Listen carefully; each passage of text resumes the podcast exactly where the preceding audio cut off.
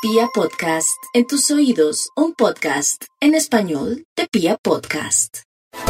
Los acuarios, la época de los grandes viajes y de los sueños que se materializan. ¿Y qué se necesita? Darle piso a los sueños, darle consistencia a los sueños. Las ideas y los proyectos son la clave para los acuarios durante este periodo, cosa que no les es difícil porque nacieron llenos de sueños, de ilusiones, de proyectos y tienen siempre la idea de cómo podrían ser las cosas, pero de una manera totalmente distinta a lo que todos los demás pensamos.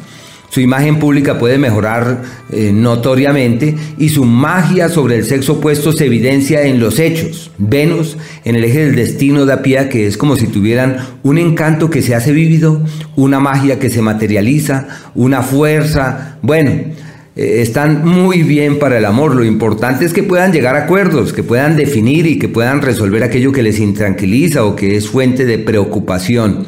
Por eso es la época donde todo lo que hacen para proyectarse hacia terceros funcionan y donde se ganan las miradas de todo el mundo.